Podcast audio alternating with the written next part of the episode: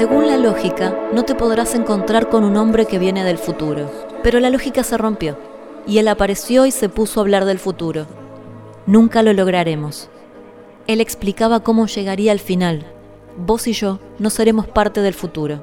Todo lo que tenemos es ahora. Todo lo que siempre tuvimos fue ahora. Todo lo que tenemos es ahora. Todo lo que siempre tendremos es ahora.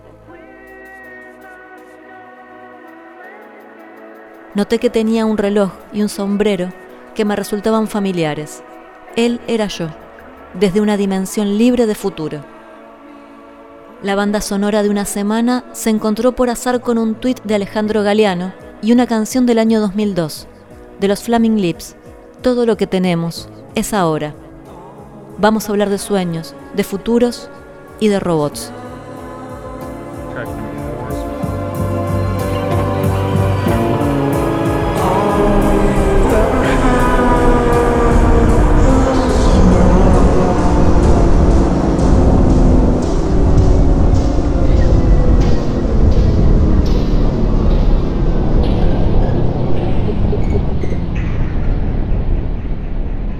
La mar en coche.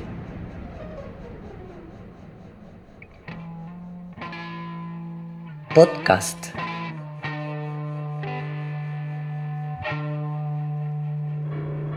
En foco.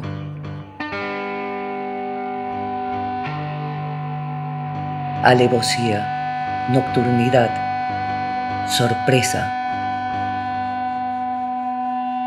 La mar en coche. Radio que punza. Episodio 64. Alejandro Galeano. ¿Por qué el capitalismo puede soñar y nosotros no? Sí, tal cual. Me hiciste acordar que en su lo, lo que dijo Maru me recordó que la etapa que yo había propuesto al siglo XXI para el libro era una versión de esa ficha donde se ven a, a Marx, Engels, Lenin y Stalin, pero reemplazando a Engels, Lenin y Stalin por un, un animal, un robot, este, un mutante, como diciendo, bueno, ese sería el nuevo frente de sujetos híbridos que habría que, que, que, crear.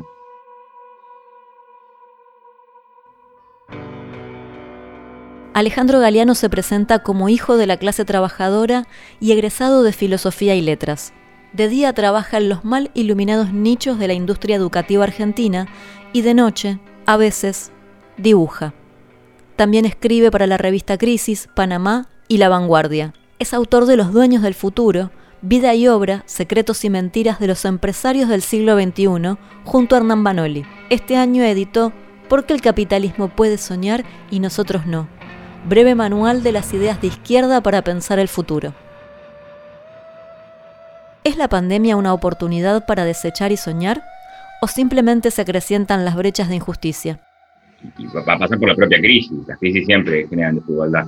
Y al mismo tiempo alimenta un fantasma que estamos viendo súper coyunturalmente acá en Argentina, ¿no? Autoritarios, que, que, también aparecen en todo el mundo. O sea que no, no, no lo veo como, en lo inmediato no lo veo como una oportunidad de, de nada bueno. Pero sí es cierto que en medio de esa urgencia eh, hay cosas que se pueden este, rejerarquizar y se pueden pensar más, más a fondo. Pero eso hay, hay que hacerlo. Digo, respondiéndole a, a, una lectura muy, muy, muy precoz de la crisis que entendía que, que nada, que se venía el comunismo, que, el COVID iba a traer directamente una, de por sí una sociedad más igualitaria. Eso no va a pasar.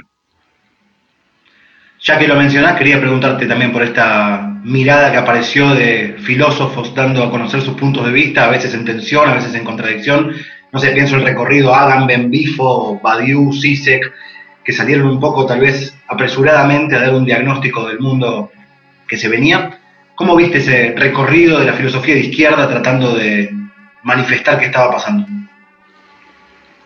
Siempre, siempre es un placer leerlos, son unas personas que prácticamente nos han, nos han educado a nosotros, este, y, bueno, eran interesantes. Algunos de los que nombraste, este, lo que me daba la impresión es que lo que hacían como remixar su, sus viejos éxitos, ¿no? Los, el estado de excepción, este, para explicar una coyuntura que por otro lado, por otra parte ellos entendían que eran excepcionales. ¿no? Entonces, eh, un poco me de eso. Bueno, esto que se da ahora es algo que no tiene antecedentes, por eso lo voy a explicar con mi concepto de hace 30 años. Este, es un concepto interesantísimo, pero decía, estamos frente a algo tan inédito, no, no, no se podría explicar también por un concepto que está tan afiatado. Yo creo que hay dos problemas. Primero, la edad de estos filósofos. Cuando, nosotros tengamos edad, tampoco vamos a tener ganas de andar pensando cosas nuevas. Y segundo, que vienen de un paradigma que en gran medida consiste, por eso lo sacaría Badiou del grupo, consiste en pensar este, que todo pasa dentro del lenguaje, que, las luchas se libran dentro del lenguaje, que la construcción y la deconstrucción se da dentro del lenguaje, y el COVID es un virus, no es un fenómeno del lenguaje, es un fenómeno material. No, lo vamos a deconstruir en el lenguaje. Entonces pasa eso, me parece. Metiéndonos por ahí un poquito en, en el libro, este, preguntarte un poco si se puede hacer una genealogía de cómo fue que las experiencias de izquierda abandonaron la idea de soñar, imaginar futuros, y de qué modo fueron quedando en esa posición nostálgica que tenemos hoy muchas veces. Está buena la pregunta. Yo creo que si uno toma lo, que se podría llamar grandes rasgos del pensamiento de izquierda, tuvo una especie de monopolio sobre las, las, imágenes de futuro, sobre las ideas de futuro, más o menos hasta los años 80 en el sentido en que aún un capitalismo victorioso, una derecha victoriosa, tenía que responderle, tenía que dialogar con lo que decía la Unión Soviética, con lo que decía el marxismo académico, este, con, lo que decían las diferentes izquierdas. En los 80, porque las experiencias de izquierda realmente existentes se agotaron, al mismo tiempo porque el capitalismo encontró un nuevo paradigma muy atractivo de sociedad global, de economía digital, de, de nuevas singularidades a través del neoliberalismo, la, la, posta la tomó, lo tomó lo que podríamos llamar una derecha liberal, que generalmente se, se, se, identifica con Reagan y Thatcher, pero la verdad son personas más conservadoras de lo que representaban. ¿no? Reagan y Thatcher no dejan de ser personas con ideas conservadoras que no estaban a la altura de todo lo que implicaba el neoliberalismo. Yo más bien hablaría de Tony Blair, de Bill Clinton, de Ray White, eso era la nueva identidad, que se va afiatando en los 90. Este, el problema es que esa derecha liberal también encontró un límite, lo encontró muy pronto, que es a partir de la crisis que se da a principios del siglo XXI, la crisis de la subprime en 2008. Y ahí también pierden cierto, cierto control sobre las expectativas de futuro. Y lo que viene en ese momento ya es una derecha no liberal, que es la que estamos viendo ahora, eh, en algunos casos explícito, ¿no? Bolsonaro, Trump. En otros casos lo vemos como un discurso que se filtra en personas que quizás no se identifican con ella, pero no resisten la tentación de un discurso que, si tuviera que definirlo, sería preapocalíptico. Es decir, dicen que se viene el colapso civilizacional y la solución que encuentran es resistir acantonándose, ¿no? Por eso el rechazo a todas las nuevas singularidades y la reivindicación de, imágenes prácticamente caricaturescas del pasado, ¿no? La familia patriarcal, etcétera, etcétera, pues es casi un ejercicio de nostalgia ante algo que se ve colapsar. Y lo que digo yo, y esto ya lo digo yo, no, formo parte de nada, es que bueno, ya que la, izquierda viene de, 40 años de siesta, perdió la iniciativa en plantear futuros, hoy puede aprovechar esta coyuntura para plantear futuros, este, pensando posapocalípticamente, ya que la nueva derecha no se anima a pensar después del colapso, por otro lado te dice que el colapso es inminente, este, pensamos nosotros después del colapso, porque hay una realidad, la derecha que viene planteando un colapso hace por lo menos 20 años, ahora que se encuentra ante un colapso real, lo niega. La actitud que tienen Bolsonaro, la actitud que tienen Trump, ante la pandemia que dice, no, no pasa nada, seguimos igual. O sea, no estuviste a la altura de lo que vos mismo anunciaste. La izquierda puede pensar después de esto, puede tratar de atravesar esto.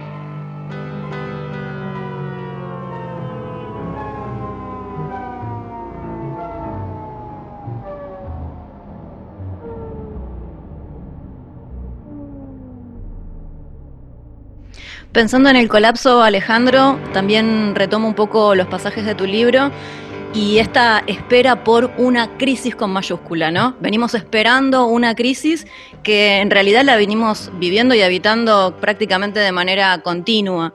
Eh, ¿Nos sedujo la distopía en ese sentido? ¿Nos dejó en un lugar más cómodo de pensar, bueno, estas son las imágenes del futuro, mientras tanto la gran crisis todavía no llega? Nos educó la distopía. O sea, cualquier persona que, consuma productos culturales masivos, creo que nosotros tres tenemos más o menos la misma edad, o sea, los tres vimos cine en los años 90, por, poner una marca cultural. Vivimos fumándonos distopías, o sea, 12 monos, niños del hombre, o sea, series, literatura, es decir, ya eh, eh, estamos un poco educados por esas imágenes, lo cual no, es necesariamente bueno, porque en algún punto nos lleva a naturalizarlo, ¿no? Pensemos que la, crisis eh, climática, por decirlo de alguna manera, ya, más signos no nos puede dar. Si bien siempre va a haber un par de boludos que dicen que no existe, ya, ya está, está, acá arriba de la mesa. No es una especulación de, de, dos hippies que viven en una cabaña. No, no, estamos llenos de datos, está aprendiendo un poco todo.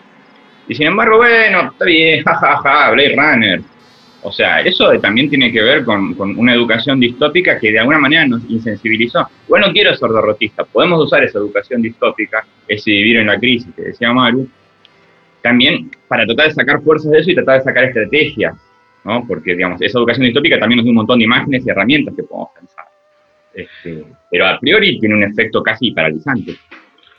Con respecto a esa cuestión de, la educación en la distopía, pensaba también en una cosa que dice mucho Rita Segato, su hit de la pedagogía de la crueldad, pero que en gran medida no sirve para pensar eso, ¿no? Porque vos ves la naranja mecánica, que era este, violencia pura, y hoy parece una comedia, dice ella. Este, y me parece que está bueno pensar que justamente nos educamos de esa manera para entrenarnos para lo peor, en un punto, y que cuando llega lo peor nos parece normalidad, o nos parece que todavía no es suficiente y que podemos seguir recibiendo más violencia, más latigazo, más injusticia, más inequidad, ¿no? Me parece que, cuaja ver películas de los 80 para ver qué nos daba miedo en ese momento y que nos parezca estúpido directamente. Igual, sí, sí. Sí, sí, sí, es eso. No, no, no lo había relacionado con lo que dice ese gato.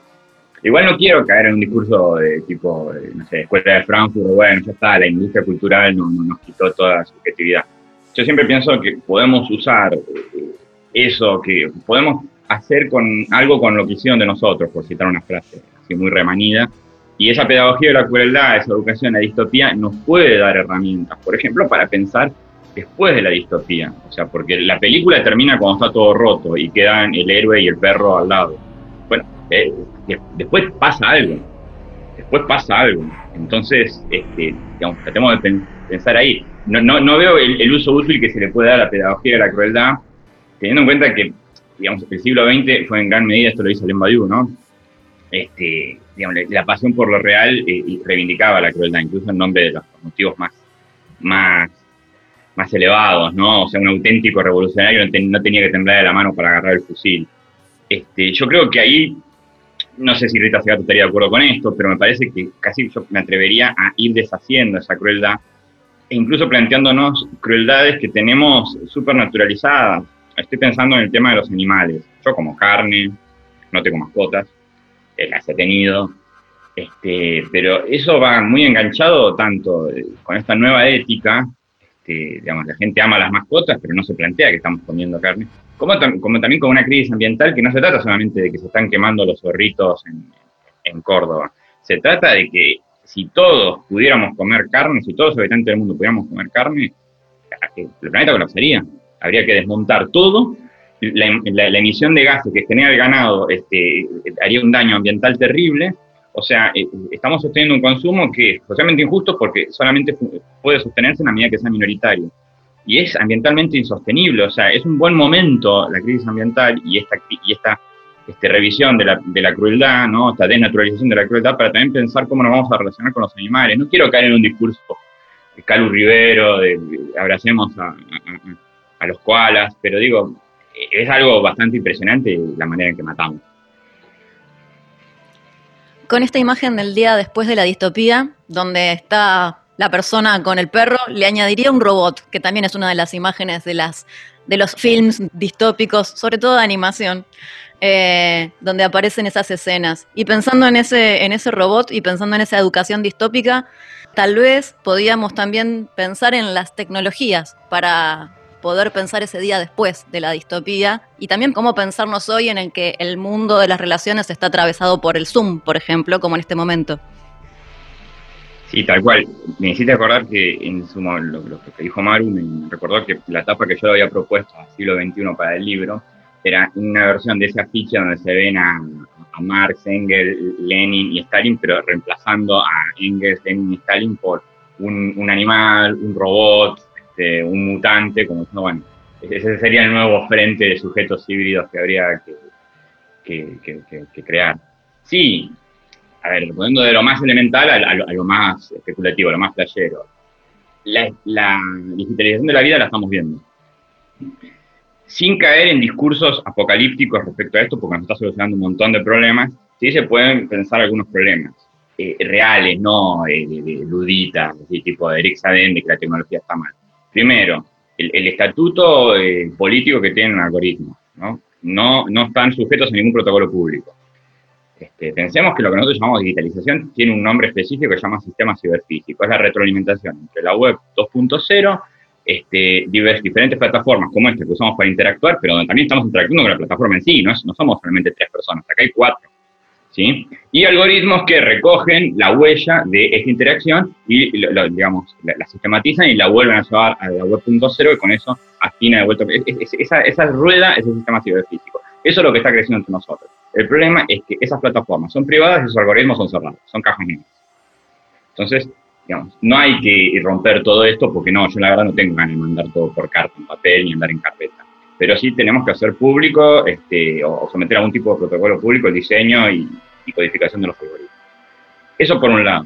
Por otro lado, en la medida en que se siga alimentando eh, el, el, sistema ciberfísico, hay una inteligencia artificial que tiene cada vez más datos nuestros, que incorpora cada vez más procedimientos y que cada vez más puede ser algo parecido a lo que nosotros llamamos pensar.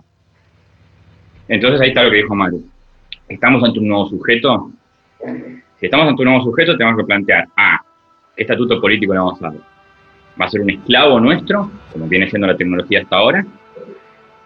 Eso es en la medida que sea posible. Si, si, si, o sea, si supera nuestra capacidad de controlarlo, ¿va a ser un ciudadano? ¿Le vamos a dar derechos? ¿Lo vamos a gobernar de una manera? ¿O va a ser un soberano?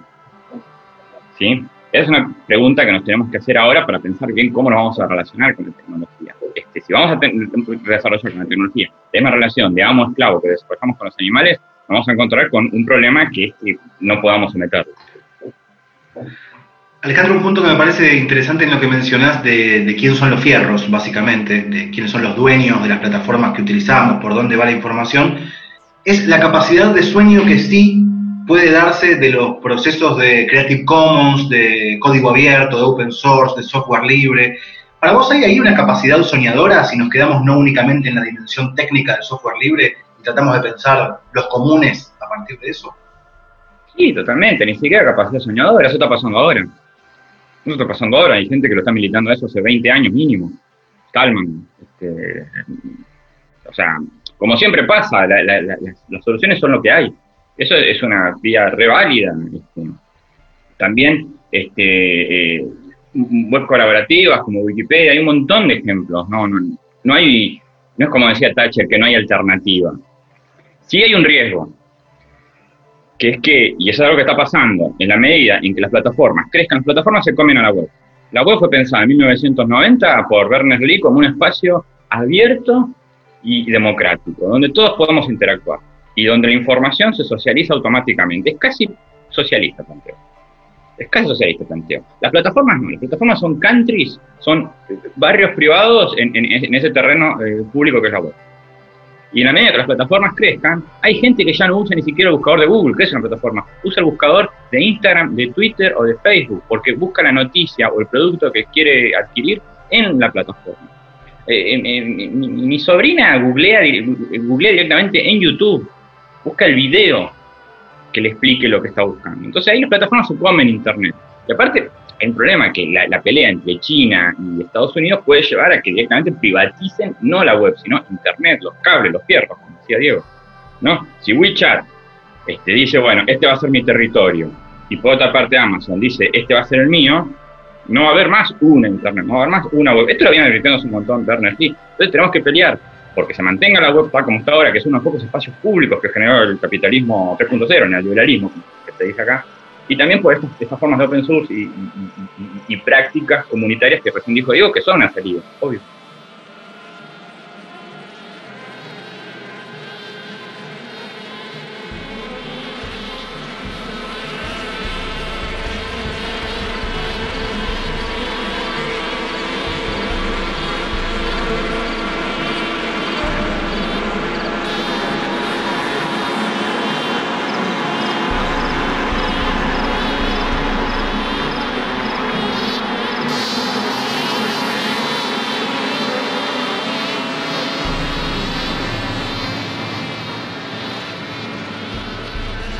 Pensar futuros alternativos a partir de las condiciones que impone el presente, utopías realistas construidas con los materiales que ofrece el capitalismo actual en el mundo y en Latinoamérica. Episodio 64. Alejandro Galeano. Una cosa que a mí me sorprendió bastante del recorrido histórico que haces en el libro es la cantidad de tipos de izquierda relacionados al socialismo o relacionados a cuestiones como el mayo francés y demás, que terminan sus ideas como absorbidas, ¿no? Para citar a Pablo Pandolfo, con quien hablamos hace un par de semanas, la idea de que usan tu voz y chupan tu sed, ¿no? Como una cantidad de conceptos nacidos a la izquierda, para denominarlo de un modo amplio, que terminan siendo carne de mercado, ¿no? Este, eso me sorprendió mucho el recorrido histórico. Bueno, por eso el capitalismo es un sistema tan, tan duradero y tan admirable de alguna manera, porque tiene esa capacidad de asimilación que también lo tuvieron sistemas anteriores, ¿no? No vamos a hacer historia acá, pero durante la Edad Media la Iglesia también tenía la capacidad de absorber a potenciales herejes como era eh, San Francisco de Asís. Pero hablando de la sociedad que nos tocó a nosotros, sí tiene esa elasticidad. No me parece malo, porque sí, sí, digamos, es la alternativa al fascismo. La gente que se queja de cómo el mercado asimila, todo, no se pone a pensar que la alternativa a eso sería reprimirlo todo. Que alguien diría, bueno, pero es viable, si vos reprimís todo el tiempo, el sistema estalla. No sé, no sé. Yo la verdad prefiero que el capitalismo siga dándome un espacio para hablar y eventualmente compre mi, idea, que no es algo muy digno, antes que el capitalismo me meta en una torre y me, me ¿sí? Pero también nosotros podemos aprender del capitalismo y retroalimentarnos de aquellas creaciones del capitalismo. Podemos hacer lo mismo que hace con la izquierda.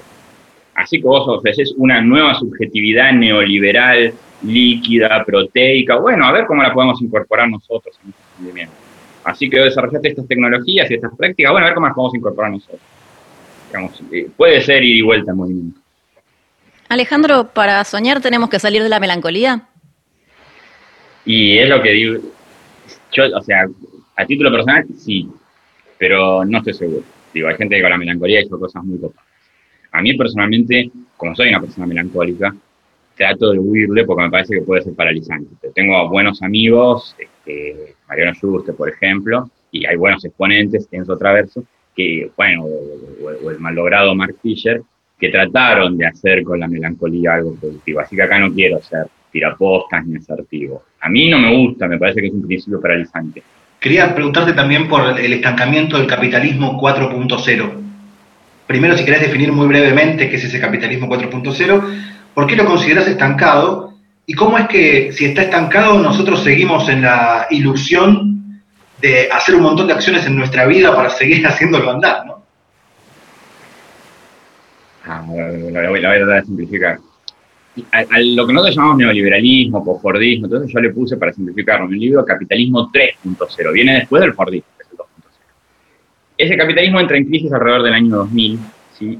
y el capitalismo 4.0 es lo que, digamos, es, la respuesta, es la adaptación del capitalismo 3.0 a la crisis, que es esencialmente un capitalismo que no crece, un capitalismo que al tener sobre liquidez las tiene que inyectar permanentemente en este, empresas este, incipientes que no ofrecen rentabilidad todavía, pero que generan un movimiento, que es lo que nosotros llamamos startups, y que al mismo tiempo avanza este, de, manera este, muy, visible sobre la relación salarial.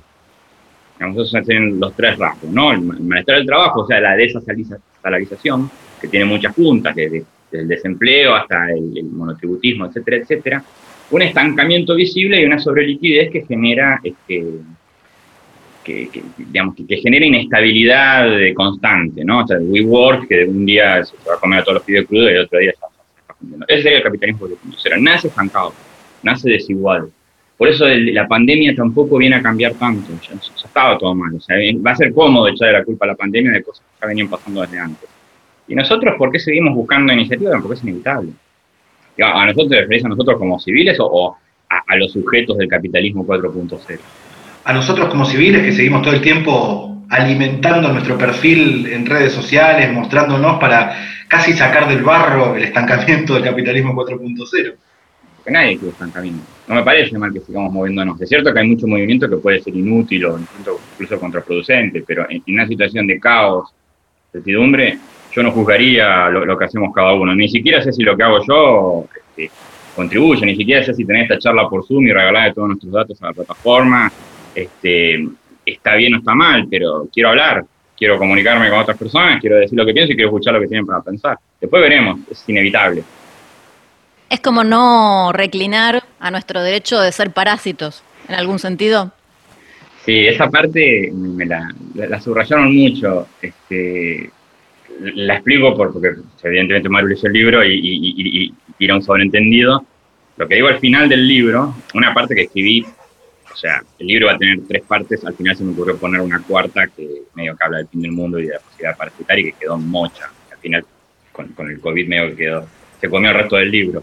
Digo que bueno, teniendo en cuenta que es un sistema este, que no nos deja salir y que por otra parte este, fomenta prácticas, eh, digamos, capitalistas parasitarias, quizás lo mejor que podemos hacer es parasitar al sistema en lugar de tratar de reivindicarnos como agentes productivos.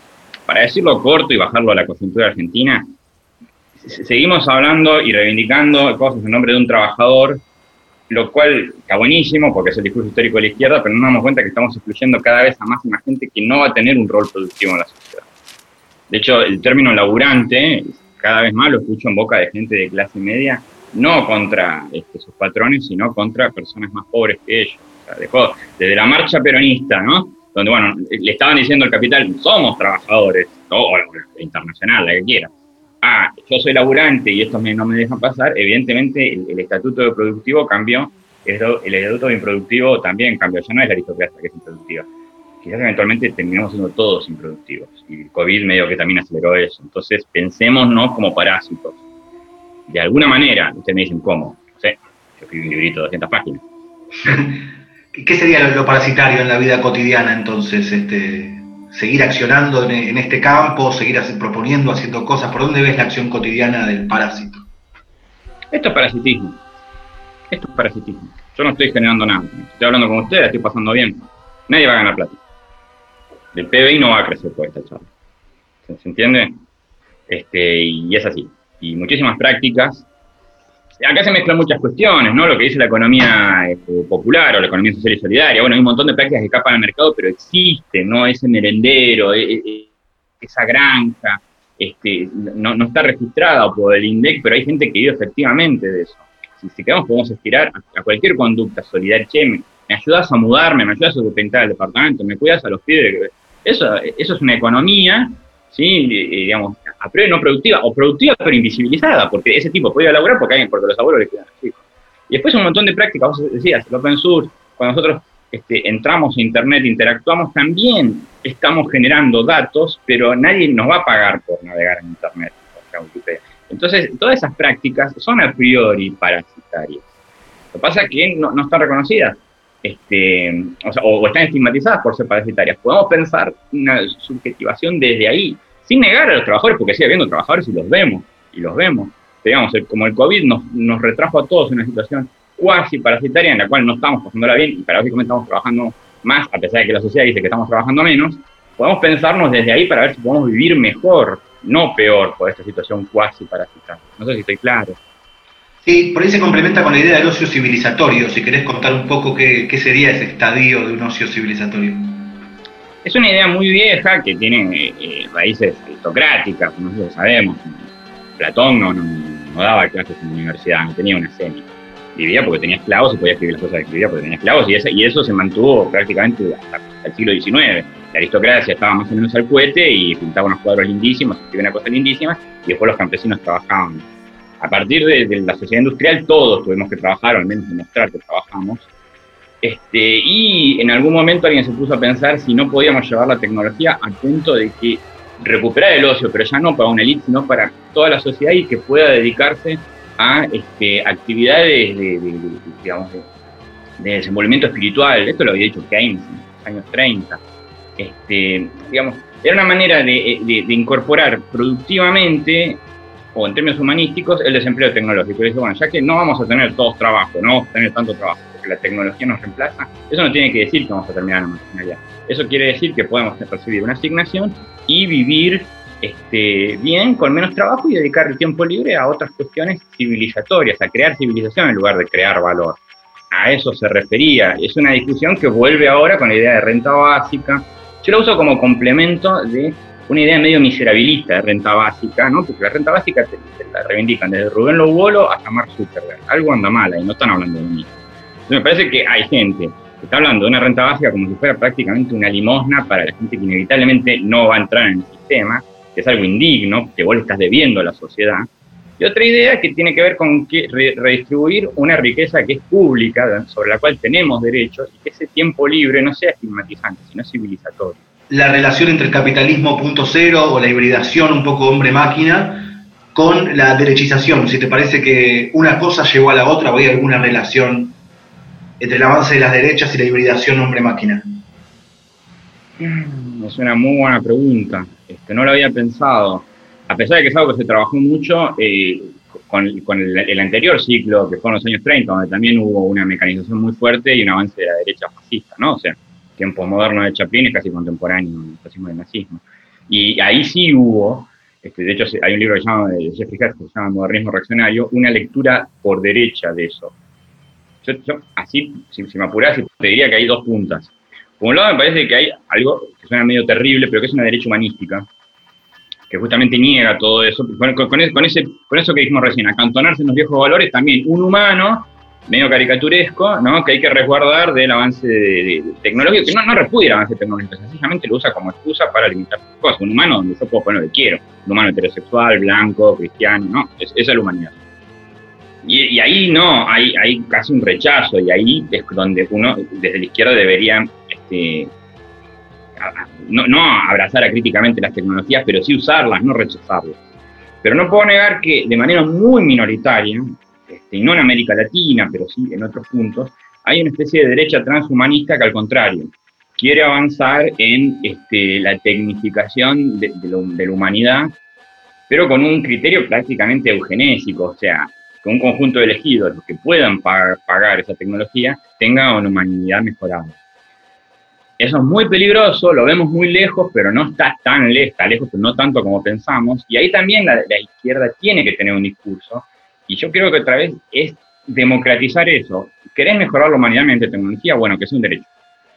Que es un derecho. Y la discusión que estamos teniendo ahora sobre Internet, sobre el servicio público, es una punta, una punta microscópica para que el día de mañana podamos pensar la condición de cyborg como derecho público, porque si no, la igualdad que ganamos sobre la humanidad la vamos a perder sobre la tecnología.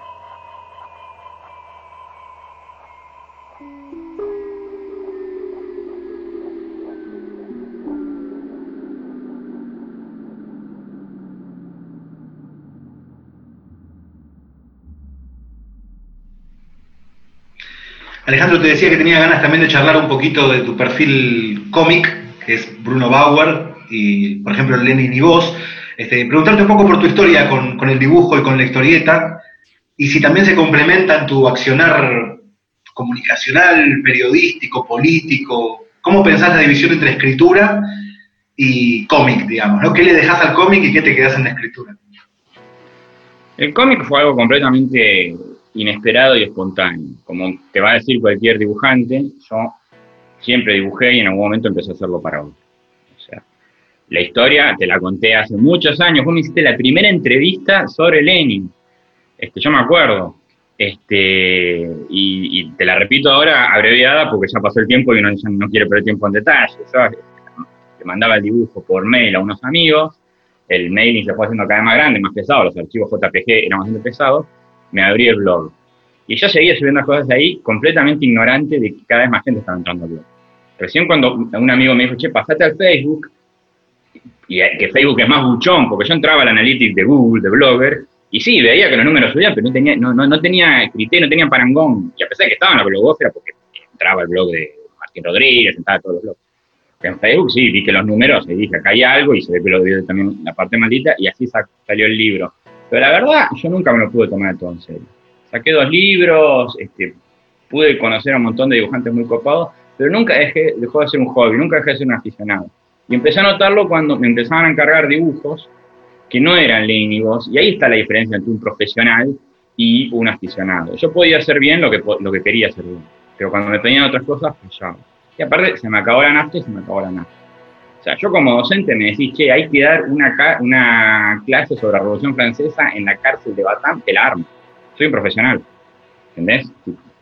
tirame el centro y yo te hago una clase. Como dibujante no, puedo hacer muy poquitas cosas. Entonces, bueno, fue algo que como un yuyo silvestre creció sin que nadie lo regara y se secó sin que nadie se lo planteara. La escritura es más autoconsciente, yo sé lo que hago, yo no te puedo decir que me propuse todo lo que, lo que pasó, pero fue algo más direccionado.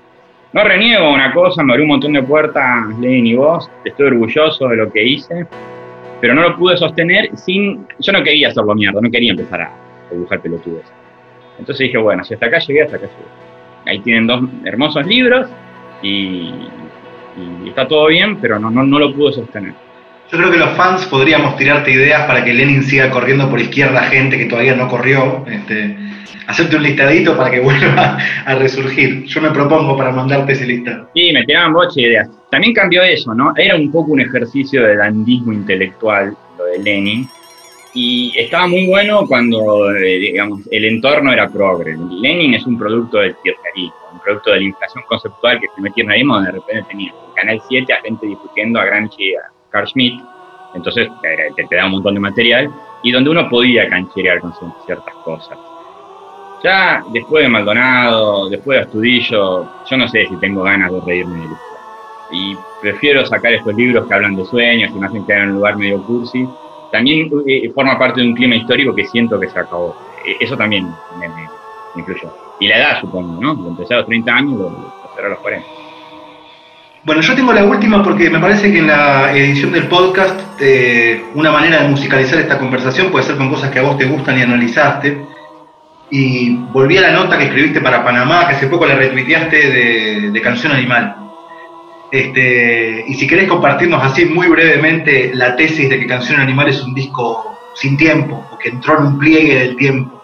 ¿Cómo es eso y qué canción elegirías del disco en particular? Eh, Soda Stereo es una banda que sintetizó, era una, importadora exportadora, ¿no? Importaba todo lo que venía de Londres en los 80 y lo exportaba a América Latina. El negocio de Cerati fue eso. Eso se acabó y, hubo un periodo de, la historia en donde no había un sonido, pues el sonido de los 90, no era el 1990, no era ni, el grunge, ni, el, ni, el house, o sea, que, van a venir más adelante, tampoco era el, el pop de sintetizadores, y en ese momento eh, Cerati hizo algo que, va a tratar de repetirlo, pero nunca le sale tan bien, que es volver a los, sonidos de su pasado. Por eso e, ese disco tiene algo setentoso, pero no es un disco retro tampoco. Este, por eso digo que es un disco de un momento sin tiempo, porque 1990 no tiene entidad, y, y un momento sin sonido, porque no hay un sonido de ese año. Y por eso propondría el tema que se llama 1990, el bitlesco del disco. Alejandro, mil gracias. Un abrazo, gracias.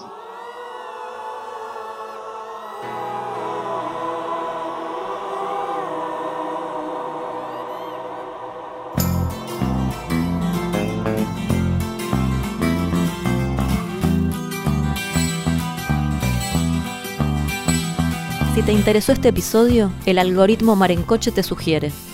Episodio 23. Pablo Manolo Rodríguez. ¿Qué es la vida? ¿Dónde queda el servidor? ¿Fotuqué? Episodio 38, Florencia Pavoni Perrota, El mundo de las Love Up, los algoritmos del encuentro. Episodio 44, Flavia Costa, El control en la era de la gubernamentalidad algorítmica. Todos los episodios en marencoche.wordpress.com y en Spotify. No